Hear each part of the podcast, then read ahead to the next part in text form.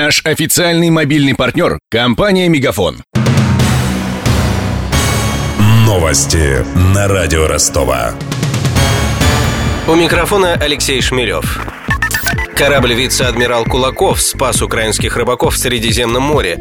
Они терпели бедствие на своем судне и дрейфовали двое суток. Примерно в 8 утра по Москве российский противолодочный корабль получил сигнал бедствия. Группа моряков и медиков высадилась на борту рыболовецкого судна и оказала первую помощь, сообщили РИА Новости в Министерстве обороны России. Самый дорогой топ-менеджер России по версии журнала Forbes – глава «Газпрома» Алексей Миллер. В уходящем году он заработал 18 миллионов долларов. При этом, по сравнению с прошлым годом, его зарплата снизилась на треть. На втором месте рейтинга самых высокооплачиваемых руководителей компании глава Роснефти Игорь Сечин. Его вознаграждение составило 13 миллионов.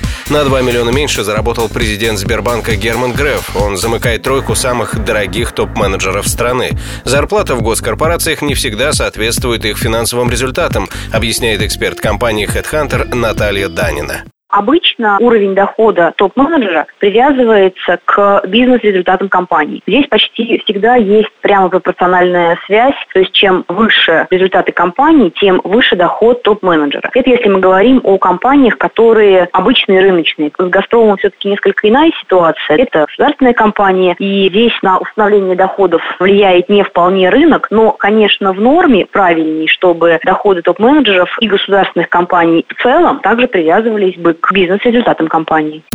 За пять лет, что Forbes публикует рейтинг, суммарные выплаты российским топ-менеджерам сократились почти в два с половиной раза. Примерно настолько же упал и курс рубля за это время. Горнолыжный курорт «Роза Хутор» назван лучшим в России. Ему присудили премию World Ski Awards. Победителя определили по результатам голосования среди обычных путешественников и экспертов туриндустрии. Такая оценка ожидаема. В «Розе Хутор» первоклассные трассы и развитая индустрия развлечений, считает генеральный директор туркомпании «Медведица» Кира Денисенко. Она действительно из всего вот этого кластера, она самая лучшая и самая лучшая по инфраструктуре. Плюс заключается в том, что там представлены все вот развлечения развлечений не только для горнолыжников, да, а она собрала в себя все. То есть вот это вот весь там скай парк, то есть активное развлечение. Там же есть вот этот вот большущий центр у них торговый. То есть развлечения вообще на любой вкус. Единственный недостаток курорта – высокие цены. С каждым сезоном отдыхать там становится все дороже, рассказала директор турагентства «Санмар» Татьяна Гузман. Единственный минус «Розы Хутор» – это ценовая политика. Это дорогие прокаты, это дорогое обучение, инструктора, дорогие скипасы. То есть, если года два назад это было очень достаточно доступно, то, например, по последним отзывам, к сожалению, это очень дорого. То есть, вышли на уровень европейских курортов для россиян немножко неприемлемо по финансам.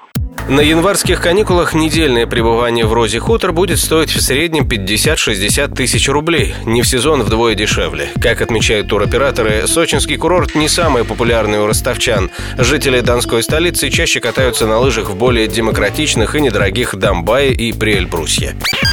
У меня вся информация к этому часу. У микрофона Алексей Шмелев. Над выпуском работали Денис Малышев, Мария Погребняк и Александр Попов. До встречи через час. Новости на радио Ростова. Наш официальный мобильный партнер – компания «Мегафон».